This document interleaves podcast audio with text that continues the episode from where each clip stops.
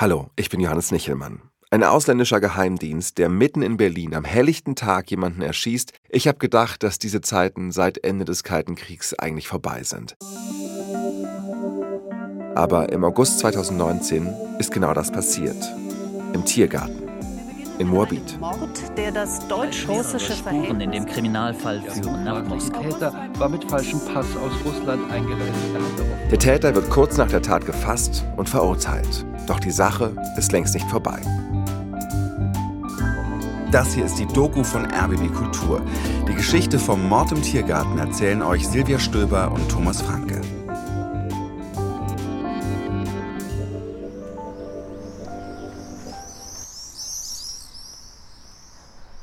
Berlin.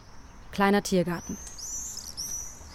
Es ist Freitag, der 23. August 2019. Ein warmer Tag. Die Stimmung in der Stadt ist sommerlich, entspannt. Selim Khan Khangoshvili geht in den Park. Die Bäume spenden Schatten, es weht ein leichter Wind. Eine junge Frau führt ihren Hund spazieren. Die Tische auf der Terrasse des Parkrestaurants Alverdes sind voll besetzt. Besonders Justizbeamte und Schöffen aus den nahen Gerichten verbringen dort die Mittagspause. Das Kriminalgericht Moabit ist nur 700 Meter entfernt. Die Restaurantgäste beachten Changoschwili nicht weiter. Auch der dunkel gekleidete Radfahrer, der sich ihm von hinten nähert, fällt nicht weiter auf. Plötzlich knallt es zweimal, als würden Fahrradreifen platzen. Die Gäste schrecken hoch, schauen, sehen, wie der Radfahrer absteigt. In aller Ruhe geht er zum am Boden liegenden Selim Khan Khangoshvili. Mit ausgestrecktem Arm zielt er mit einer Pistole mit Schalldämpfer auf dessen Kopf und drückt ein drittes Mal ab. Dann steigt er auf sein Rad und fährt davon. Einige Gäste bringen sich im Restaurant in Sicherheit. Zwei Männer laufen zu Khangoshvili. Doch der ist tot.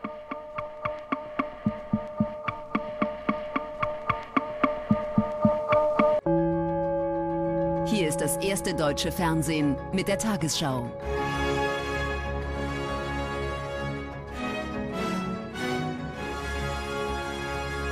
Wir beginnen mit einem Mord, der das deutsch-russische Verhältnis massiv Gleich belastet. mehrere Spuren in dem Kriminalfall führen nach Moskau. August 2019 im kleinen Tiergarten in Berlin. Ein Radfahrer erschießt quasi im Vorbeifahren einen Der Fußgänger. mutmaßliche Täter war mit falschem Pass aus Russland eingereist. Er hatte offenbar Helfer in Das Deutschland. Opfer soll früher gegen den russischen Staat gekämpft haben.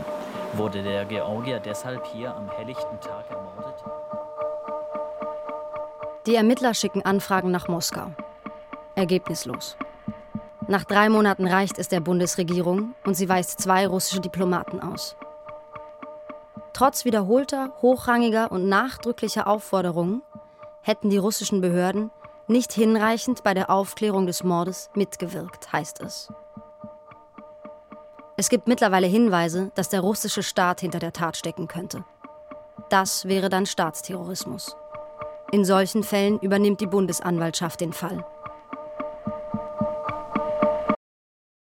Am 7. Oktober 2020 beginnt vor dem Kammergericht in Berlin-Moabit der Prozess. Der Flur vor Saal 700 ist voll. Die Sicherheitsvorkehrungen sind hoch. Taschen müssen in einem Regal bei den Justizbeamten deponiert werden. Laptops und Handys sind im Gerichtssaal nicht erlaubt. Lediglich Stift und Papier. Die folgenden Gerichtsszenen beruhen deshalb auf meinen Notizen während der Verhandlung. Ich werde bis zum Schluss dem Prozess folgen. Der Angeklagte wird über einen nicht einsehbaren Treppengang in den Gerichtssaal geführt. Die Anklagebank ist mit Sicherheitsglas geschützt. Ach, haben wir Doppeltwasser, sehr gut. Richter Olaf Arnoldi eröffnet die Hauptverhandlung Guten Morgen. und wendet sich an den Angeklagten. Ich weise Sie darauf hin, dass Sie keine Angaben zur Person machen müssen, um sich nicht selbst zu belasten. Bereits beim Namen des Angeklagten geht es um die Hauptfrage des Verfahrens. Handelt es sich um Vadim Sokolov, einen russischen Touristen, der zufällig zur falschen Zeit am falschen Ort war und nun ungerechtfertigt vor Gericht steht? Oder um Vadim Krasikov, der im Auftrag des russischen Staates nach Berlin gekommen ist, um Changoschwili zu ermorden? Wahlverteidiger Robert Unger stellt klar, dass sein Mandant Sokolov heißt und während der Verhandlung auch so genannt werden will. Hm, ja, ja, ja. Dann frage ich Sie, sind Sie Vadim Sokolov, geboren am 20. August 1970, Bauingenieur aus Briansk? Das ist richtig. Das sind seine einzigen Worte am ersten Verhandlungstag. Und es werden in den 14 Monaten bis zur Urteilsverkündung nur wenige folgen. Es spricht einiges dafür, dass der russische Staat hinter dem Mord stehen könnte. Denn Selim Khan Khangoshvili war Feldkommandeur im Zweiten Tschetschenienkrieg. Das Ziel war, wie schon im Ersten Tschetschenienkrieg Mitte der 90er, die Unabhängigkeit Tschetscheniens von der Russischen Föderation. In beiden Kriegen zusammen sind weit mehr als 150.000 Menschen ums Leben gekommen. Der Mord im kleinen Tiergarten war nicht der erste Versuch, Changoschwili umzubringen. In Deutschland hatte er einen Antrag auf politisches Asyl gestellt. Der wurde jedoch abgelehnt. Changoschwili sei nicht gefährdet, hieß es damals. Vor Gericht treten an den ersten Prozesstagen elf Zeugen des Mordes auf. Die meisten sind die Gäste, die an jenem 23. August auf der Terrasse des Restaurants in unmittelbarer Nähe zum Tatort saßen. Zum Beispiel Zeuge H., 57 Jahre alt. Ich war mit Kollegen vom Landesrechnungshof, der Polizei und der Justiz zum Essen auf der Terrasse vom Restaurant Alverdes. Gegen 12 Uhr haben wir bestellt. Wir hörten einen Knall, da schießt doch einer, dachte ich. Die Gäste auf der Terrasse haben sich im Restaurant in Sicherheit gebracht und durch die großen Scheiben verfolgt, was draußen geschieht. Ich habe einen Mann mit einem Fahrrad gesehen, der eine Waffe in einen Beutel gesteckt hat. Richter Arnoldi fragt nach. Wie weit waren Sie vom Tatort entfernt? So etwa 80 bis 100 Meter. Der Täter hat den Beutel mit der Waffe an den Lenker seines Fahrrads gehängt. Aber was für eine Gurke. Total einfach und billig. Immerhin hat es ein Schutzblech. Die Handfeuerwaffe war ein größeres Modell, so etwa 30 Zentimeter lang. Und welchen Eindruck hatten Sie vom Täter? Er wirkte abgeklärt. Er stieg ruhig auf das Fahrrad. Wie sah der Täter aus? Er war mittelgroß, hatte auffällige blonde Haare, schulterlang und gewellt. Herr Unger, Sie haben das Wort. Haben Sie die Waffe gesehen oder nicht? Im Polizeiprotokoll steht, Sie hätten die Waffe nicht gesehen. Meine Aussage von damals ist richtig. Viele Zeugen erinnern sich vor Gericht anders als direkt nach der Tat. Experten sagen, das sei normal und eher ein Zeichen, dass sie nichts erfinden. Normal sei es auch, dass sich die Erinnerungen der verschiedenen Zeugen widersprechen. Am widersprüchlichsten sind die Beschreibungen der Haare des Täters. Da ist von dunklen, blau-schwarzen Locken die Rede. Haare wie der junge Diego Maradona. Weiter gibt es lange Haare mit Basecap, gelbliche Rasterlocken, einen Anglerhut, eine Karnevalsperücke.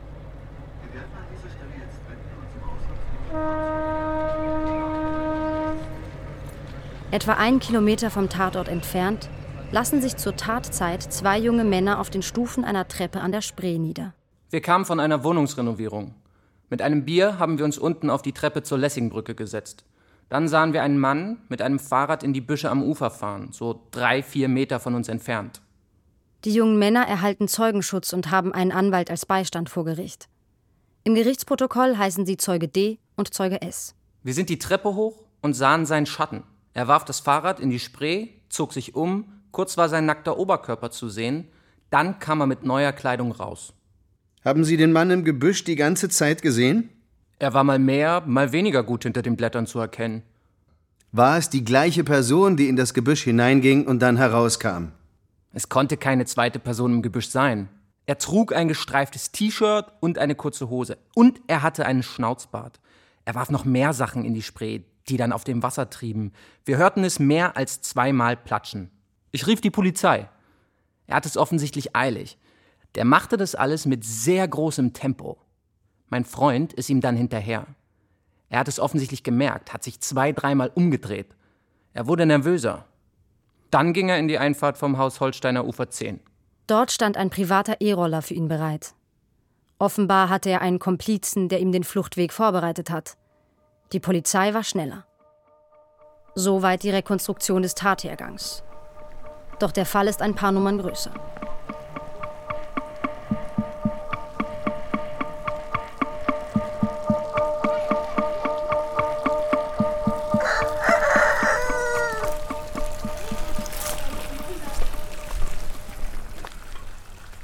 Wir sind nach Duisi gefahren, einem tschetschenischen Dorf im Pankisi-Tal in Georgien. Hier wurde Selim Khan Hangoshvili geboren, Hier ist er begraben. Der kleine Tiergarten ist 2500 Kilometer weit weg. Hinter dem Dorf sieht man die schneebedeckten Berge des Nordkaukasus im Dunst. Irgendwo da oben verläuft die Grenze nach Russland zur Teilrepublik Tschetschenien. Ali Changoschwili, der Neffe von Selim Khan, führt uns auf den Friedhof. Viele Gräber sind von Gräsern überwuchert. Selim Khan Changoschwilis Grab ist frisch, der Haufen Erde noch grau und kahl, der schwarze Stein glänzt in der Sonne. Selim Khan Хангашвили Султанович.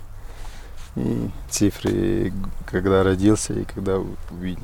Und dann sein Geburts- und sein Todesdatum. Geboren am 15.08.1979, gestorben 23. August 2019. Alis Gesicht umkränzt ein Bart, sein Bizeps wölbt sich unter einem Polohemd. Es ist ziemlich warm. Nachmittags mittlerweile. Warum liegen hier so viele junge Männer begraben? Здесь все молодые, некоторые, которые были убиты во время Чеченской войны, некоторые во время Абхазской, некоторые, не знаю, Цинвалской. Ну, все, которые э, были убиты на войне. Viele wurden in den Tschetschenienkriegen getötet, andere in Abchasien, in Srinvali. Das hier sind alles Kriegstote. Уже более 400 лет они воюют с нами, и каждый 50 лет у нас война. Seit mehr als 400 Jahren kämpft Russland mit uns. Я смотрю на Россию как на врага. Но я не имею в виду народ, я имею в виду власть, которая приходит. Alle 50 Jahre haben wir Krieg. Russland ist unser Feind. Nicht das Volk, aber die Machthaber. Две войны тоже.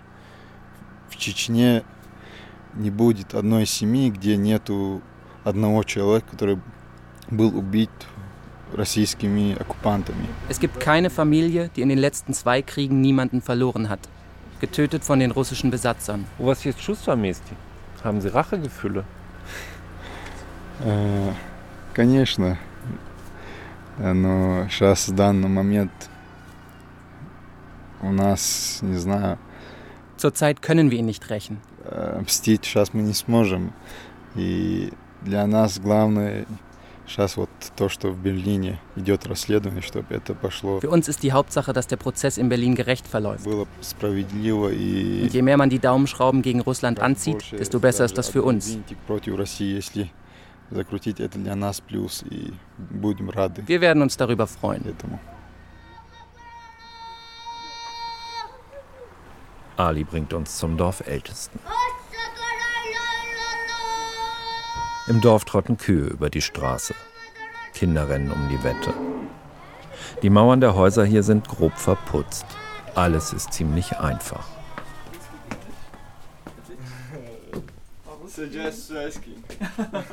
Der Dorfälteste heißt auch Changoschwili. In Duisi gibt es viele Changoschwilis. Chasso Changoschwili ist der Nachbar von Selim Khan. Der Älteste ist bei traditionellen Tschetschenen wichtig. Und hier im Pankisital sind sie sehr traditionell.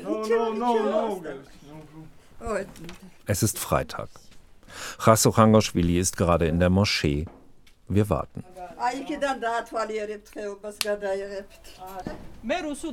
Bei uns sind noch eine georgische Assistentin und eine Reporterin vom Deutschlandfunk.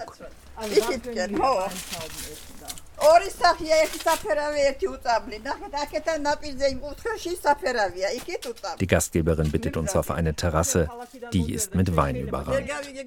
Das Weinlaub ist trocken und braun, die Trauben dunkelblau.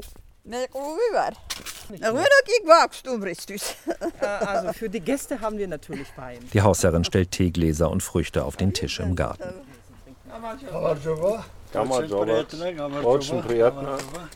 Chasso Changoschwili geht an Krücken. Er trägt einen bläulichen Anzug, darunter einen groben grauen Rollkragenpullover. Auf dem Kopf hat er die graue runde Fellkappe, die ihn als Autorität ausweist.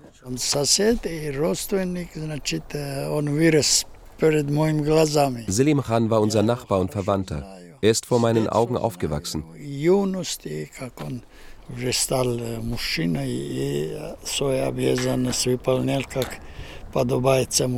Ich kenne ihn gut, seit seiner Kindheit und Jugend, als er ein Mann wurde und seine Pflichten erfüllte, wie es sich für einen Mann gehört. Er war ein sehr guter Junge, sehr höflich. Er ist mit unseren Traditionen groß geworden. Selim Khan war ein einzigartiger Mann, ein sehr guter Junge. Warum wurde Selim Khan umgebracht? Er war ein Krieger.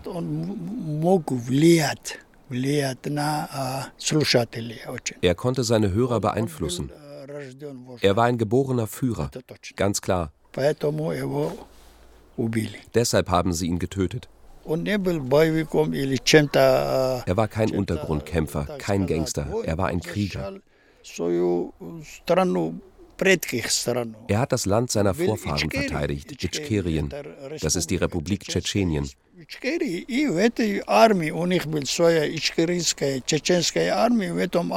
Die hatte ihre eigene Armee und zu der gehörte er. Er war ein Feldkommandeur.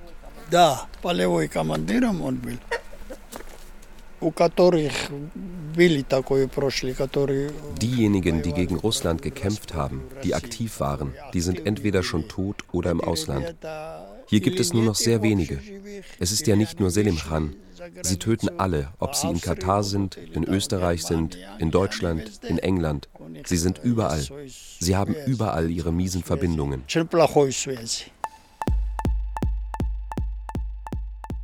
Tschetschenen, die für die Unabhängigkeit ihres Landes kämpften, leben in ständiger Angst. Auch Manana Z., die erste Frau von Selim Khan Khangoshvili. Auch sie ist als Zeugin vor Gericht geladen. Warum haben Sie sich scheiden lassen? Als ich nach Berlin kam, habe ich erfahren, dass er eine andere Frau hat. Mein Vater war mit der Scheidung einverstanden. In Tschetschenien dürfen Männer bis zu vier Frauen haben. Ich habe das nicht akzeptiert. Sie stammen aus Grosny, der Hauptstadt Tschetscheniens. Das ist richtig.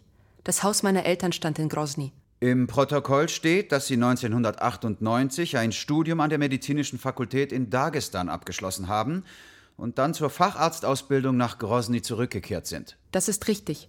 Schildern Sie uns bitte, was Sie in Grosny erlebt haben. Sie haben das Zentrum von Grosny bombardiert. Die Stadt bot ein Bild wie aus dem Hades. Unser Haus wurde von Raketen getroffen. Meine siebenjährige Schwester und meine dreijährige Nichte wurden getötet. Meine Mutter wurde schwer verletzt, ihr Körper war voller Splitter. Mama, stirb bitte nicht, habe ich gerufen. Wir haben im Bombenhagel meine Mutter durch die Gärten in das Krankenhaus gebracht. Die Stadt wurde sechs Tage lang bombardiert. Wie haben Sie Tschetschenien verlassen? Das war schwierig. Wir sind, wie sehr viele Frauen, Alte und Kinder, nach Georgien geflüchtet. In Ingushetien schossen Kampfjets auf die Flüchtlingskonvois. Wir saßen auf einem LKW und haben versucht, uns zu verstecken. Wer war bei Ihnen? Meine Eltern und drei meiner Schwestern mit ihren Kindern. Wo haben Sie Selim Khan Khangoshvili kennengelernt? Wir kamen Anfang Mai 2000 ins Bankisital. Dort haben wir uns kennengelernt und gleich geheiratet.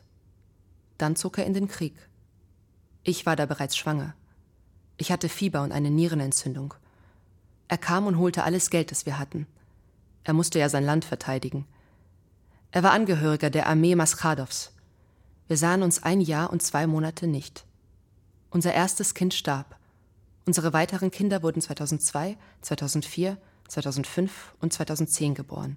Aslan Maschadow war Stabschef der tschetschenischen Armee im Ersten Krieg. Maschadow war eher moderat, ein klassischer Militär, ausgebildet noch in der sowjetischen Armee. 1997 wurde er Präsident der nicht anerkannten Tschetschenischen Republik. Im Zweiten Tschetschenienkrieg war auf ihn ein Kopfgeld von 10 Millionen US-Dollar ausgesetzt. Im März 2005 wurde Maschadow von Spezialkräften des russischen Inlandsgeheimdienstes ermordet. Das russische Fernsehen präsentierte triumphierend seine Leiche. Die Familie durfte ihn nicht bestatten. Handelt es sich bei der Armee Maschadows um eine reguläre Armee? Was meinen Sie? Na, handelt es sich bei der Armee Maschadows um eine reguläre Armee? Wie andere Armeen auch, oder um eine Terrorgruppe.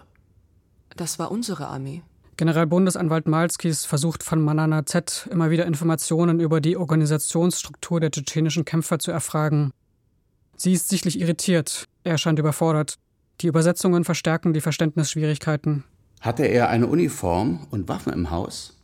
Er trug Zivilkleidung. Ich habe ihn erst auf Fotos in Uniform gesehen. Welche Beziehung hatte Ihr Mann zu Shamil Basayev? Selim Khan stand nicht unter dem Kommando von Basajew. Er war Kommandeur einer kleinen Einheit von Männern. Sie wollten die Unabhängigkeit des tschetschenischen Staates verteidigen. Shamil Basajew war eine Zeit lang der meistgesuchte Mensch in Russland. Er wurde für Terroranschläge verantwortlich gemacht. Auch im Westen stand Basajew auf Fahndungslisten. Spezialkräfte des Inlandsgeheimdienstes liquidierten ihn im Juli 2006. Manana Z erzählt, wie ihr Mann nach Kriegsende nach Georgien zurückgekehrt ist. Bereits in den Jahren danach gab es Versuche, ihn zu entführen oder zu ermorden. In Ihrem Asylantrag liegt die Kopie einer Anzeige, die Sie bei der Polizei erstattet haben. Demnach sind Sie bedroht worden. Können Sie das bitte ausführen? Als ich mit den Kindern in der Nähe von Warschau im Flüchtlingslager war, erhielt ich fünf bis sechs Tage lang jeweils drei bis vier SMS mit Drohungen. Wann war das? Das war im August 2016. Und was stand da? Wir wissen, dass Sie in einem Lager bei Warschau Wir sind. wissen, dass Sie Kinder haben. Kommen Sie nach Georgien zurück. Wohin ihr auch reist, wir lassen euch nicht Glaube in Ruhe. nicht, dass dein Mann sicher Wenn ist. ihr nicht still seid, kommen wir auch zu euch. Das nächste Mal klappt es. Ich habe das der Polizei gemeldet. Selim Khan hat auch solche Drohungen bekommen. Was stand da drin? Das weiß ich nicht.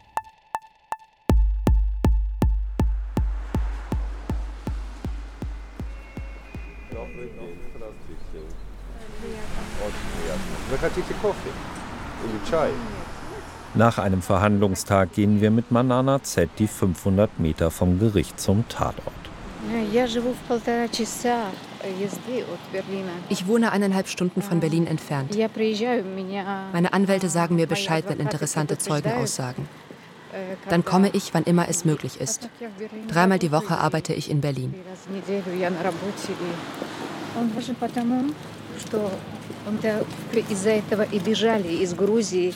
Der Prozess ist wichtig, weil wir im Prinzip ja genau deshalb aus Georgien geflohen sind.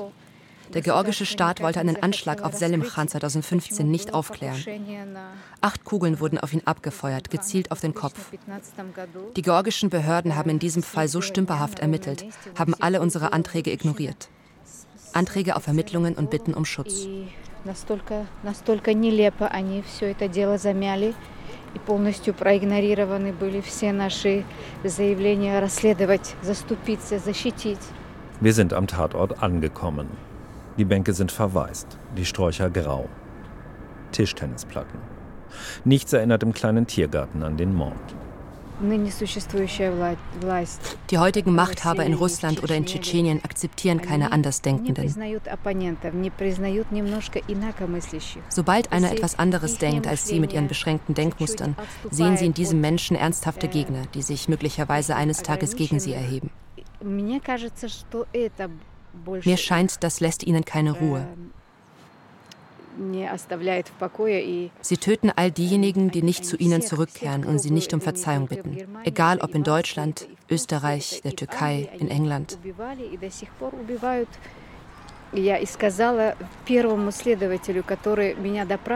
Dem ersten Ermittler, der mich befragt hat, habe ich gesagt, sie werden den Angeklagten umbringen. Ich war überzeugt davon, dass sie den Mörder umbringen, dass sie zu ihm kommen, dass Russland Leute findet, die ihn dort im Gefängnis umbringen. Als ich das gesagt habe, hat der Ermittler zu mir gesagt, Sie sind hier in Deutschland. Wenn das passiert, dann räume ich meinen Posten. Seine Worte haben mir so gefallen. Das war sehr würdig.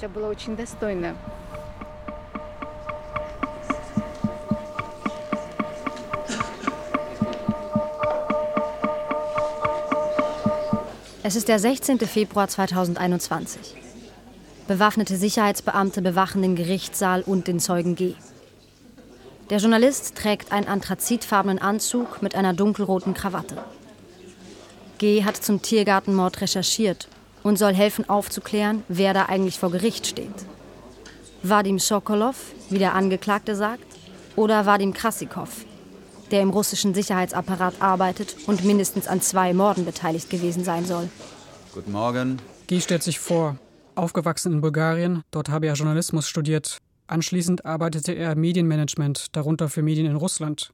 Seit 2016 arbeitet er hauptsächlich für die Rechercheorganisation Bellingcat. Sein Team habe sich mit dem Abschuss des Fluges MH17 mit 298 Toten beschäftigt, der Vergiftung von Sergei Skripal in Großbritannien und den internationalen Aktivitäten des russischen Militärgeheimdienstes GRU. Auch an den Recherchen zur Vergiftung von Alexei Nawalny war er beteiligt. Bellingcat habe auch Waffenlieferungen an den Iran und aus NATO-Staaten nach Saudi-Arabien recherchiert. Wieso sind die meisten Ihrer Recherchen zu Russland? Weil Russland die meisten grenzüberschreitenden Verbrechen begeht und sie nicht aufklärt. Wie finanzieren Sie Ihren Lebensunterhalt? Ich werde nicht von Bellingcat bezahlt, Euer Ehren. Mein Einkommen beziehe ich aus Investitionen in Medienunternehmen. Wann haben Sie angefangen, zum Mord an Selim Khan Khangoshvili zu recherchieren? Ende August 2019. Wo haben Sie recherchiert, wenn Sie doch nicht nach Russland fahren dürfen? In russischen Datenbanken.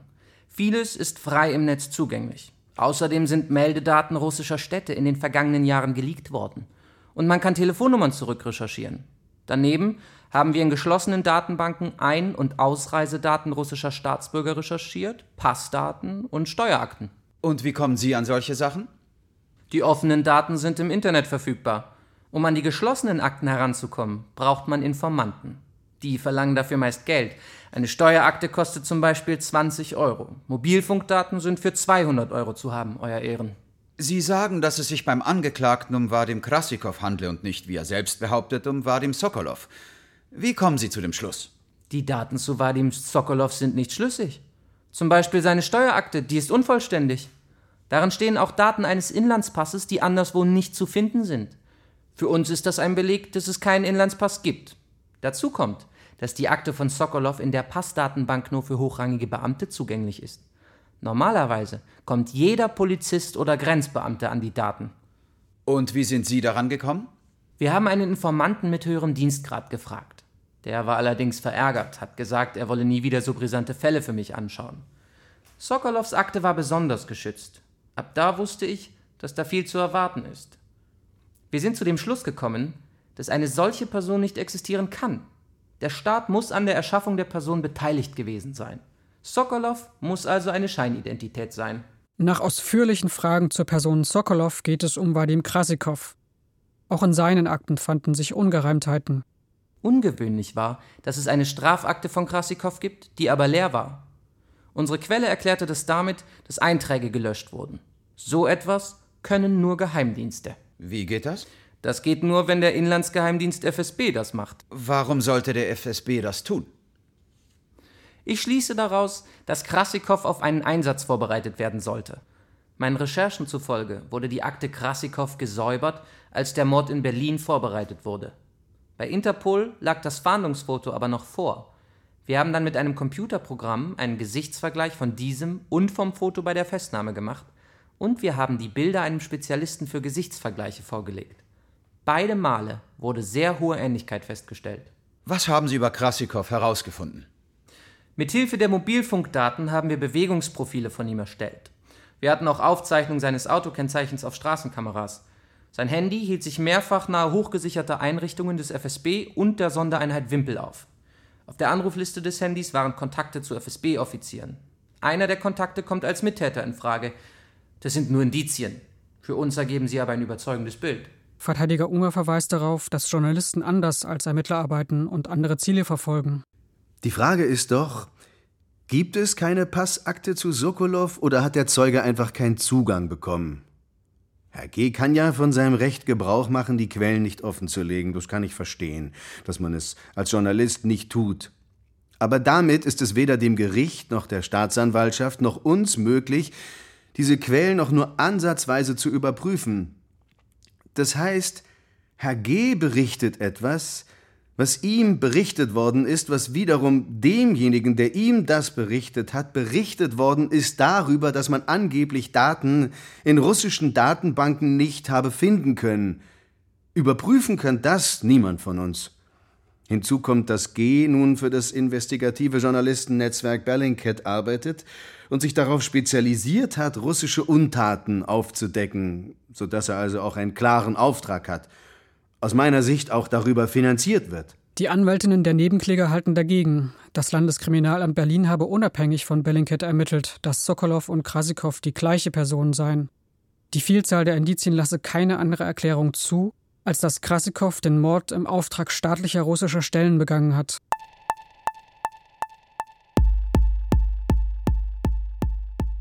Vier Tage dauerte die Befragung von G. Kein Zeuge wurde im Tiergartenmordprozess so lange vernommen. Bis Mitte März 2021 kommen weitere Zeugen und Sachverständige zu Wort. Die Beweislage ist mittlerweile so dicht, dass eines sicher scheint. Der Angeklagte ist derjenige, der im kleinen Tiergarten die tödlichen Schüsse abgegeben hat. Ob er aber tatsächlich Vadim Krasikow ist und demzufolge in Verbindung mit den russischen Sicherheitsbehörden stand, bleibt offen. Und damit die Frage, ob das Gericht die Tat als Staatsterrorismus bezeichnen wird. Richter Arnoldi sagt deshalb: Ich bitte die Vertreter der Anklage und der Verteidigung, ihre Plädoyers vorzubereiten.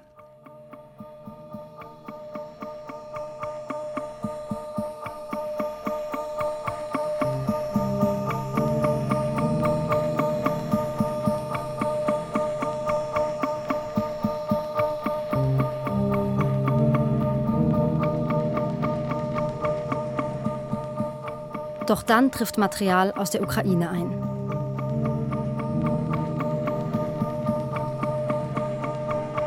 Ermittler und Polizei des Landes hatten es im ostukrainischen Kharkiv sichergestellt. Dort lebt die Familie von Krasikows zweiter Ehefrau. Fotos, Videos und Dokumente geben einen Einblick in Krasikows Privatleben und Hinweise auf eine Karriere im russischen Sicherheitsapparat. Sachverständige vergleichen die neuen Fotos mit der Aufnahme nach der Festnahme des Beschuldigten. Sie kommen mehrfach zu dem Schluss, dass es sich beim Angeklagten und Krasikow wahrscheinlich oder mit hoher Wahrscheinlichkeit um ein und dieselbe Person handelt. Wenn es Unsicherheiten gibt, dann aufgrund der Bildqualität der Familienfotos. Auf einem der Fotos sitzt Krasikow am Strand. Deutlich sind zwei Tätowierungen am rechten Unterarm und am linken Oberarm zu erkennen, wie sie genauso auch der Angeklagte hat. Dass es zwei Personen mit den gleichen Tätowierungen und Narben gibt, ist so gut wie unmöglich. Ein Familienmitglied erklärt sich bereit, vor Gericht auszusagen. Zeuge V ist eingeheirateter Schwager. Die beiden kennen sich von Familientreffen in Kharkiv. V nimmt den Weg auf sich, erhält in Deutschland Personenschutz. Ende Juli sagt er das erste Mal aus. Die Stimmung ist gespannt, als der Richter den Angeklagten bittet, seine FFP2-Maske abzunehmen und aufzustehen, damit Zeuge V ihn genau ansehen kann. Erkennen Sie den Angeklagten? Ist das Ihr Schwager Vadim Krasikow? Er sieht ihm ähnlich. Wenn er es ist, hat er sich sehr verändert. Können Sie das genauer erklären, bitte? Ich habe ihn kräftiger und sportlicher in Erinnerung. Ich habe ihn zuletzt vor zehn Jahren gesehen. Im Gerichtssaal ist Enttäuschung spürbar. Der Richter lässt Fotos auf eine Leinwand projizieren, die die ukrainischen Ermittler nach Berlin übermittelt hatten. Schauen Sie sich bitte die Fotos genau an. Erkennen Sie ihn wieder? Ja, auf den Fotos erkenne ich ihn. So habe ich ihn damals erlebt. Das ist mein Schwager. Erkennen Sie die Tätowierungen auf dem rechten und linken Arm? Ich habe ihn immer nur bekleidet gesehen. Wir sind uns auch nur zweimal begegnet. Einmal im Winter im Park. Und was haben Sie gedacht, als Sie die Berichte über den Tiergartenmord gelesen haben? Wenn ich Ihnen das sage, muss ich Asyl beantragen.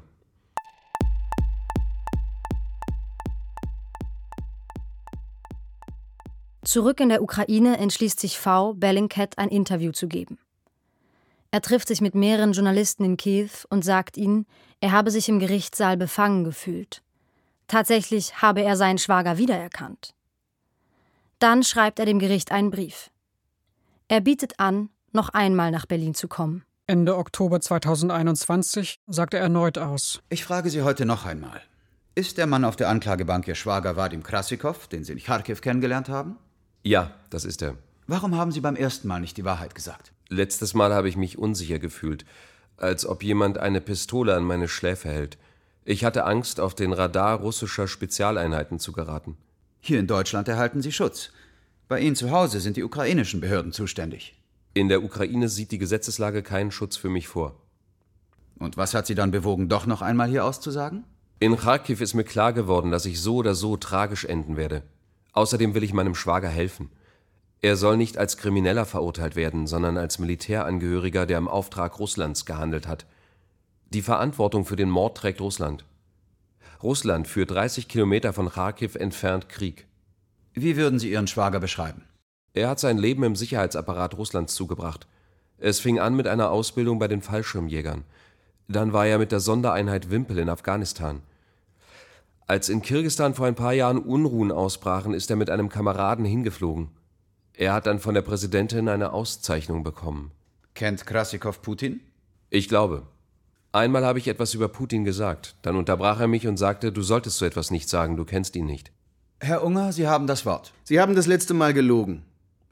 Sie erzählen heute das Gegenteil. Ich sage es Ihnen deutlich, Sie lügen heute wieder. Ich habe doch erklärt, warum ich mich beim letzten Mal nicht genauer geäußert habe. Sie treten hier als Vertreter Moskaus auf. Daraufhin verstricken sich Unger und der Zeuge in ein Hin und Her darüber, ob und welche ukrainischen Behörden Druck auf V ausgeübt haben könnten. Es ist doch offensichtlich, dass die Ukraine ein politisches Interesse hat, eine Verwicklung Russlands in den Fall festzustellen. Die letzten Zweifel, ob es sich beim Angeklagten um Wadim Krassikow handelt, werden durch die Dokumente aus dem Besitz der Familie und immer weitere Belege, die die Bundesanwaltschaft vorlegt, ausgeräumt. Die Verteidigung hingegen legt nichts vor, präsentiert auch keine Zeugen, die den Angeklagten entlasten könnten. Verteidiger Robert Unger ist von den russischen Behörden nicht unterstützt worden. Die russischen Behörden haben nur am Anfang kurz kooperiert und mitgeteilt, nach ihren äh, klaren Feststellungen handelt es sich bei Herrn Sokolov und bei Herrn Krasikow um zwei unterschiedliche Personen. Ähm, es kann viele Gründe geben, warum die russische Regierung ähm, sich an diesem Verfahren hier in Berlin äh, nicht beteiligen will. Das können Vorbehalte gegenüber der Justiz hier sein, das können Gründe sein innerhalb der russischen äh, Politik. Für den zweiten Strafsenat um den Vorsitzenden Richter Arnoldi ist die Beweislage klar. Die Verteidigung wird wohl auch ein Statement abgeben. Am 15. Dezember 2021 drängeln sich Kamerateams und Fotografen auf dem Gerichtsflur. Nach 56 Verhandlungstagen verkündet Richter Olaf Arnoldi das Urteil. Anschließend treten Anklage, Gerichtssprecherin und Verteidigung einer nach dem anderen vor die Journalisten. Weiter vor? Ja, gerne. Zuerst Lars Malskis okay. von der Bundesanwaltschaft. Dann gebe ich im Namen der Bundesanwaltschaft eine kurze Erklärung zum Verfahren ab. Der zweite Strafsenat des Kammergerichts hat heute in vollem Umfang den Tatvorwurf, den die Bundesanwaltschaft erhoben hat, bestätigt. Der Angeklagte hat am 23. August 2019 in Berlin im kleinen Tiergarten einen georgischen Staatsangehörigen getötet. Er hat ihn erschossen. Das geschah im staatlichen Auftrag. Der konkrete Auftraggeber ist nicht festgestellt worden. Das Tatopfer ist in das Visier geraten durch seine Feindschaft zum russischen Staat, insbesondere durch seine Teilnahme an den Kämpfen im Zweiten Tschetschenienkrieg. Das war es, was dazu von uns zu erklären ist. Vielen Dank. So, bitte. Der Verteidiger des Verurteilten Robert Unger sieht das erwartungsgemäß anders. Es gibt dafür, dass es ähm, hier einen Auftrag, überhaupt einen Auftrag gegeben hat und insbesondere dafür, von wem dieser Auftrag stammt, keinerlei Beweismittel. Es gibt kein einziges Beweismittel, das hat das Gericht auch eingeräumt. Es gibt kein einziges Beweismittel, das das belegen würde.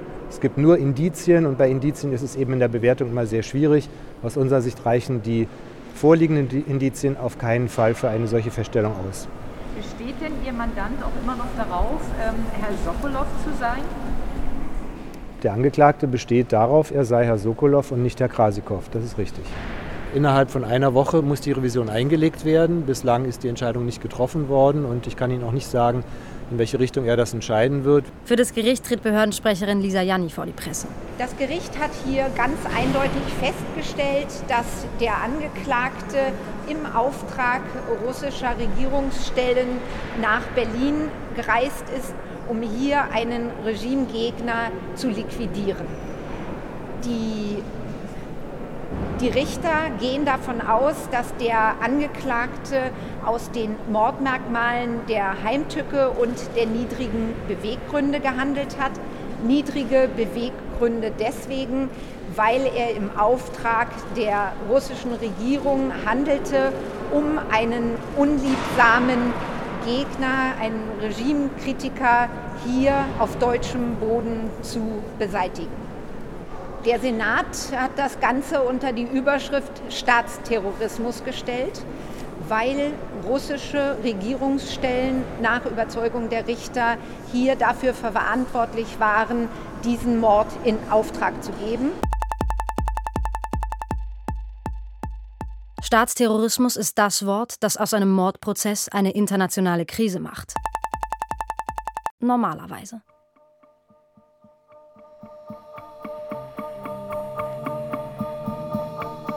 Zwei Monate später marschieren Zehntausende russische Soldaten in die Ukraine ein.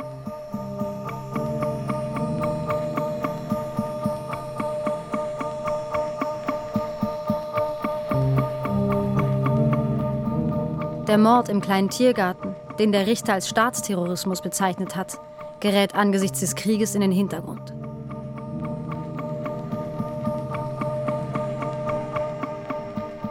Der Verurteilte Vadim Krassikow verzichtet auf Revision.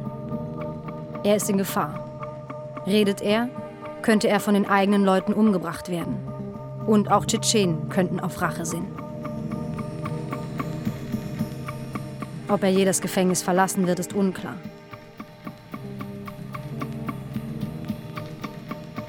Wer in der russischen Führung den Mord angeordnet hat, bleibt offen.